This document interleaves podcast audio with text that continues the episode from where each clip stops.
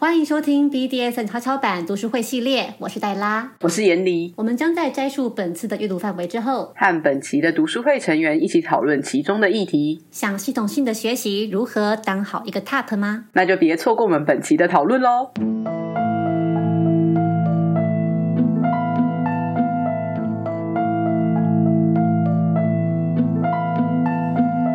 本章要谈的是 TOP 的权利跟责任。作者在一开始便引述了一段话：“如果说你还没有准备好为你的行为承担后果，并且以精确且公正的方式施展力量跟权威，那么你便不应该行使权力。好的领导是人民的仆人。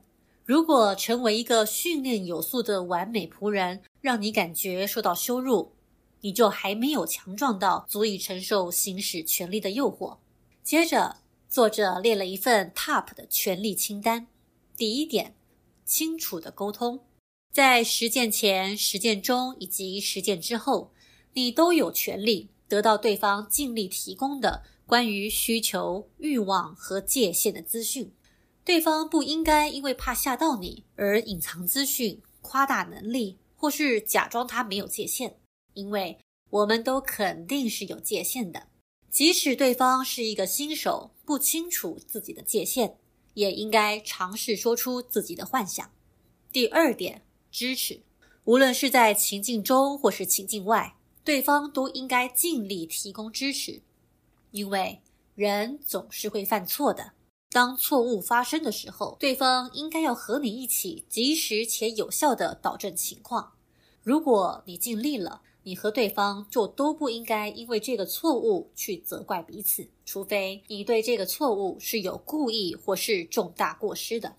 在你不想当一个 TOP 的时候，对方仍然应该要友善的对待你。如果对方因为你卸下 TOP 的角色便弃你而去，那他对你身为人类最本质性的需求就欠缺支持。第三点，关照，人总是有需要关照的时候。两个作者提到一个经历，那一次他们一起参加一场派对，在众人围观之下 j o n e t 扮演绑架 Dosi 的一个强暴犯，场面非常的火辣 j o n e t 彻底成为了一个愤怒又可怕的坏蛋。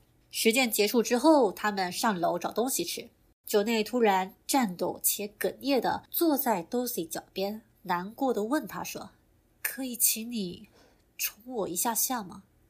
于是，Dosi 就抚摸他的头发，揉捏他的肩颈，安抚他，直到他确信 Dosi 在经历他刚刚那么黑暗阴霾的面相之后，依然接受他、喜爱他，并没有将他视为一个真正的坏蛋。我很喜欢下面这段话：无论是 Top 或 Button，在触及自己的阴影的时候，情绪上。都是相当脆弱，需要大量关照和肯定的。如果你没有得到你所需要的关照，应该要出口要求。需要关照不会让你不像一个 top，反而会让你更像一个人。第四点，满足需求。无论你当 top 时有什么样的需求，你都有权利去满足。当然了，反之，对方也有权利去满足自己的需求。但是。你不能够期待对方会读心，所以无论你需要什么，你都得要说出来，说出你的需求，尤其是那些在 BDSN 的刻板想象里面好像不太典型的需求，可能会让你感到有些脆弱和尴尬。但是当你的需求满足了，你因此带来的实践满足感，会让你感觉这一定是值得的。第五点，回应。很少有他会享受花力气，在一个坚韧不拔到难以判断对方是否乐在其中的 Button 身上。Top 呀，是想要看到 Button 各式各样的回应的。即使有些 Top 喜欢 Button 努力自制的模样，但是自制的太完美，或许也不太好玩。除了这些身体上的反应之外呢，你也可以要求对方回答你的问题，比如“你还好吗？”这对你来说是有感觉的吗？如果说听到对方直说“您可以打得低一点吗”，会让你感觉不被尊敬，你可以要求对方先经过你的准许之后才能够开口，而我们因此得到重要资讯时，通常都会好好的感谢对方。第六点，建设性的反馈，你可以要求对方告诉你做的不够好的地方，让他知道下次可以如何做得更好。当然了，你也可以请对方告诉你做得好的地方。同样的。你给对方的回馈也必须要是支持性和建设性的。好，这里的问题就是，你对这份权利清单有什么样的看法呢？有想要增加或是减少的项目吗？哪个项目让你最有感觉？有什么相关的实践经验吗？那我们请 Est。第一个是清楚的沟通吧，我觉得它里面有一句话讲的真的是很好，就是不能去预设对方会读你的心思。其实不管是 top 方或者是 bottom 方，我觉得我们有时候都会希望对方好像就是会跟我们有那种心电感应，然后很希望对方猜到你自己在想什么。可是其实你自己想要什么没有说出来的话，对方真的是不知道从何下手。然后如果没有充分的沟通的话，其实也很难达到说就是满足彼此的欲望。那我自己在做 top 的时候会觉得。有时候就是一开始在跟，也许是新手啊，或者是初次见面的人在沟通，说，哎，那我们要玩什么？然后常常会听到对方说，哎，都可以。可是其实我每次听到都可以的时候，我就觉得好困扰，就是都可以是什么意思？啊，我真的对你做什么都可以吗？那我怎么会知道说，就是你的界限在哪？然后在这种情况下，我就会反而会觉得。不是很想要再跟对方继续交流吧？就是假如说我又很细的去问他，然后他还是持续的告诉我都可以，都可以，都可以，那我就会觉得好像都不可以。而且如果你可以更明确的去跟对方交流出想法的话，就我自己的经验，其实在交流的那个当下会会让我有更多的互动上面的创意吧。另外一个是关于互相支持，然后还有关照的部分。就我自己的理想里面，我会希望，不管我是作为 top 方还是作为 bottom 方，都是一个可以支持对方的角色。因为跟我互动的是人嘛，他不是神，所以他也不可能完美。当然会很想要在对方感到挫折或者是失望的时候，会想要去给对方一些正向的支持。不过有时候我会想说，假如说对方一直处在低潮的状况下。那那个低潮非常的久，它已经无关乎我们的时间。对于这个部分，要做到怎么样一个程度才会比较合乎道义之类的，就是有时候会也是会有这样子一点点的质疑吧。还有一个是呃，刚刚有讲到说回应的部分，在我早期实践的时候，其实我是做 button 方嘛，可是其实我很少会去给予对方回特别的。嗯，回应，因为我不是很喜欢跟对方玩第二次，我自己会觉得说，如果我给对方一个回应，就代表我们在交流嘛，交流是为了让彼此下一次玩得更好。可如果我没有想要再跟对方玩得更好的话，那我是不是就不需要给他这些反馈？后来的话，我会觉得，就是当然也部分有看这个书啦，然后还有一些自己的相关经验。就觉得其实这样的做法是很不好的，因为整个社群来说，他可能不会只跟你互动，也许他今天做这个动作不是那么安全，可是你在跟他互动的时候一直没有告诉他，那他今天不跟你互动，他去跟别人互动，可能又会再一次做这样子危险的动作。在这个情况下的话，其实无助于我们提升整体社群的安全性。另外一个是，有时候我在跟人家玩的时候玩玩，然后通常都会想要去问对方说你的感受如何，但是可能因为刚玩完吧，就是很多时候对方就说嗯感觉很好啊，那甚至于过了几天之后再再去询问对方，也是很少会得到说比较具体一点的建议。嗯，虽然说我们听到就是像书里面讲，我们听到这样正面肯定的回复都会觉得很开心，可是其实有时候会觉得有点没底吧，就是啊，真的那么好吗？在这部分的话，我自己后来的做法比较像是，如果在这个互动的过程中，我有觉得哪个部分做的不是很好，可能会把它记下来，然后事后再去问对方说，哎，比如说刚刚绑在打在这个位置，或者是这样绑，你这里会觉得痛吗？呃，骨头会不会卡卡的？像这样比较具体一点的问对方，那如果对方答答复是肯定的，那就就是真的没有问题。可是，嗯，偶尔的话也会得到说，哦，对，他的确觉得这边好像有点痛痛的，那我这样就会知道下一次要怎么改进。刚才针对 S 讲的部分，台上有人想要回应他吗？呃，我刚刚发现我直接说忘了说我自己是一个 Switch 了，所以现在补一下，我是一个 Switch，其实是很一半一半的那个状态。然后我自己刚在听 S 的时候，特别是在讲回应这件事情，跟其实我觉得回应跟建设性反馈这件事情，两个好像对我来说没有办法拆那么开。我自己一开始是先从 Top 做起，然后。完全理解 Esther 说，就是那个 你去问对方说，那你有什么感觉？然后他们就会用很腼腆的微笑会说，啊，我觉得很棒。然后我就想说，谢谢你。但是我想要更好的时候，他们就说，可是我觉得已经很棒。然后你就想说，可是我想进步。对。然后呃，所以后来在成为一个 button，或者是在开发自己是一个 button 的时候，我自己回回应习惯会比较是当下的时候会告诉对方我的感受是什么。就是当然，就是还是要看你跟对方的关系是什么，或跟你们当下在互动情景是什么。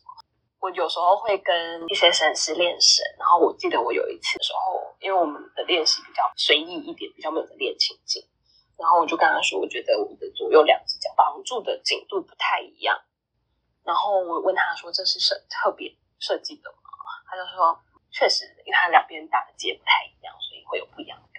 我觉得，当我们要做到这种程度的时候，其实是 button 必须对自己的身体或者是感受很敏感。然后有些时候，我自己觉得在神服的当中，在情境里，其实那个感觉是很复杂的。然后有些时候会又掺杂这一点，我觉得我可能忍一下，或许下一刻就会又不一样，或者是我也想要推推看自己的界限。但这种东西其实很难直接回应。我觉得，我觉得这是身为 button 的会有的一个小小的限制。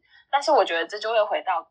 就是艾特刚刚最后讲，是他会后来有做一个记录，就是记下那些不好的部分，或者他觉得哦可以改变部分，给对方回馈。我觉得我自己后来跟另外一个互动的玩伴也有发展出一个我我觉得蛮有趣的做法，因为对方是一个蛮新的套，然后所以刚刚互动完以后，我就会 写很长的那个回馈书，就列点，就是列优点跟缺点，跟下次可以改进的部分，就是把三个部分都逐项打出来，然后打非常具体这样。然后我觉得刚好可以回应到，就是书上讲到的建设性回馈这件事情。除了告诉对方我喜欢什么之外，我也告诉对方说，我觉得哪些部分让我觉得很不舒服，或我很危险，或是在那个当下我其实觉得害怕之类的，跟下次可以怎么做。我觉得那是一个比较有建设性的东西。但是当然，对方后面有没有接这个，很确定。对，然后但是我自己在看这一篇的时候，我最有感觉的是这两个。然后换 Nine。关于刚刚 Esther 讲到说人没有办法有读心术这件事，啊，蛮认同。因为我要接触的 M 蛮多的，然后其实通常蛮蛮常遇到他们期望对方有读心术这件事，蛮蛮困扰，非常感同身受。那再来是回应读那一段文字的时候，就是关于回应性这件事情，我我读到的感觉是，他们当下的 response 就是会有一些对象，他的他的那个反应的技巧并没有非常的熟练，或者说他很善于忍耐，变成说，哎。我得到成就感，或者说，哎，我没办法马上得知说他这样子会不会对他造成什么样的影响。至于甚至事后的回应，也都会像刚刚那位提到，就是呃，我觉得很棒啊，嗯，你做的很好，对我想要进一步，请给我一点建设性的东西，对，但他给不出来。那我觉得这个我我有点感触，因为最近有有有遇到一个个案，他表达能力不是很好，呃，这时候直接整事后再可能用文字，因为用文字比较好条列式的去阐述自己的感受。对你，你可以比较有多一点的时间去梳理自己的脉络的思绪，对，也可能就是要多方尝试这样。小 A，大家都有提到说反馈这件事情，我自己遇到的情况是，越没有经验的 bottom，他在反馈上面的能力就越弱。我觉得自己正在被锻炼有读心术这个技能。在跟他们沟通的时候，真的是变成说我要花很多的时间，因为你直截了当的问他们说：“哦，你对刚的互动有什么感觉？”他们完全没有办法回应你。我只能旁敲侧击，然后用套话的方式，然后试着得到我想要的回馈，他的感受，跟我接下来该怎么做。有的时候很靠直，我有我觉得我有时候很靠直觉，然后去做我觉得好像适合的事情。那做了之后，然后再一点一点、一点一点的做调整，可能事后我才意识到说，哎，我刚刚做了什么事情，然后是基于他的某个心理因素或是什么让我想要做这些事情。我觉得这是我自己在当 top 的时候渐渐被训练出来的。然后换下一位，我认为刚刚那一段里面，我听到很重要的是。Top 要去接受、认知到自己就是个凡人，并且除了自己接受以外，也不要强迫对方认为自己是个哦神，或者是也要带领对方认知到，就是我们都是会有极限，会有各式各样的可能性出现。那我觉得这也非常符合风险共知的安全意识中的一环，让对方清楚的知道自己的极限在哪里。那。在有能力限制的我要对你施予的东西，它是会有什么样的可能性？那对方才能够更客观的去判断。我觉得这当然还有到互动的时候，心态上是否会有不合逻辑或不合理的期待，导致的嗯期待落空，或者是事情超出掌控的伤害。所以我觉得认知到 top 和 bottom 都是和大家一样的平凡人，是一件非常重要的事情。讲到反馈，呃，这一点我非常有感。我是一个非常追求回馈的人，我自己也可以说，我都会训练我的互动对象去做回应，去给予我觉得足够的回应。所以我的回应一直都没有处于一个很缺乏的状况。不过，我到后来发现说，回应这个东西，除了对方要能够说出。他心里的东西，因为我没有读心术。那还有一点的话，就是，嗯，很多时候我们沟通有语言和非语言的嘛。那我觉得回应其实也有语言和非语言的回应。作为接收回应的这一方，我也要训练我自己去能够做到这一点。那再来的话，就是很多时候没有回应，其实也是一种回应。所以不只是去听到有的，我也去听到没有的这种回应。那我觉得。在这个之中很有趣。再来的话，就是我觉得追求回应到最后，会发现其实 OK 吧，不好的都修改掉了，那剩下的其实都可以，就是都没有不好，只是不一样而已。那我觉得就可以在没有不好的东西的情况下去开始塑造自己的风格嘛，这是我对于回应的一些共鸣和想法。以上，谢谢。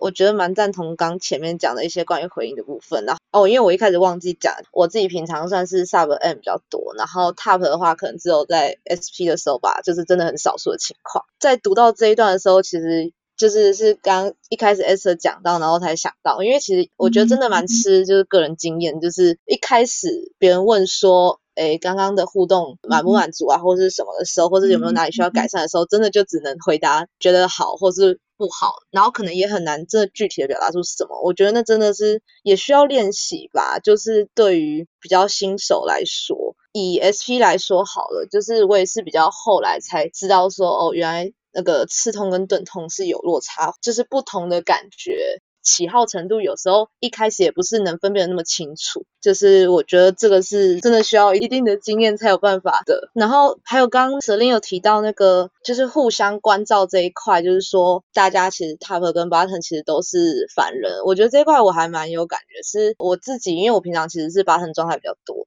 对我来说，如果说他们愿意，他可能有情绪不好的时候，或者是他有一些状况的时候，他都愿意跟我分享的话，我反而觉得那是一个身为 button 的骄傲吗？就是那种感觉是，哦，他好像完全信任我可以分享他的情绪的人，这种感觉。嗯，谢谢。我这边想要赞同一下刚刚 Melody 讲，就是他讲了之后，就是有让我想起来吧，就其实。做八成的时候，如果可以在 Top 他失落的时候给予他支持，其实其实心里还蛮骄傲，觉得自己好像也很有用处，然后会觉得也是对方信任自己的一种表现。我有点在想一件事，就是可能因为。我大部分时候都是 button 吧，所以在讲，譬如说像那个支持，主要是在讲说，可能不要因为对方犯错啊，然后就去责怪对方。可是有时候会在 button 的立场，除除非呃 top 方主动问或者是什么，有时候其实会有点怕说，如果讲的方式，也许是讲的方式或语气吧，会有点担心说这样好像是在指责他。比如说以 SV 来说好了，就是可能觉得说，哎，也许哪边怎么打会比较好，或者是。哪个打法比较舒服，或者是用不同的器具在不同的身体部位的时候，可能应该用什么样的方式这一类的。有时候其实好像会有一点担心，说会不会讲出来很像在指责。我不知道大家有没有遇过这个状况。刚刚他讲到的就是反馈的时候，例如说打的部位什么，我觉得提出这些意见的语气也很重要。如果说你今天被打，然后打的时候你反馈是，哎，你怎么打这里啊？那肯定对方是会觉得不开心。但是如果你基本上好好讲，我觉得这个对 top 方来说会是一个很好的学习机会。那我觉得，身为一个 top，当你在实践的时候出现的错误，或者是一些并非你预期中的事情发生的时候，那拉下位阶来跟对方直接道歉，我觉得也是很重要的，因为这并不是你预期的状况，除非你觉得这个是你可以圆过去的。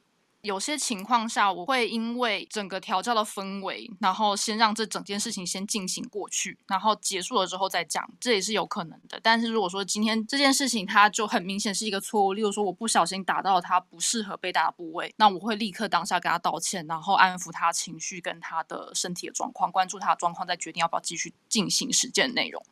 反馈的语气什么也很重要，就是例如说你可能不想要被打到。臀腿的地方，那你可以直接说，我觉得打那个地方很痛，我不是真的不喜欢。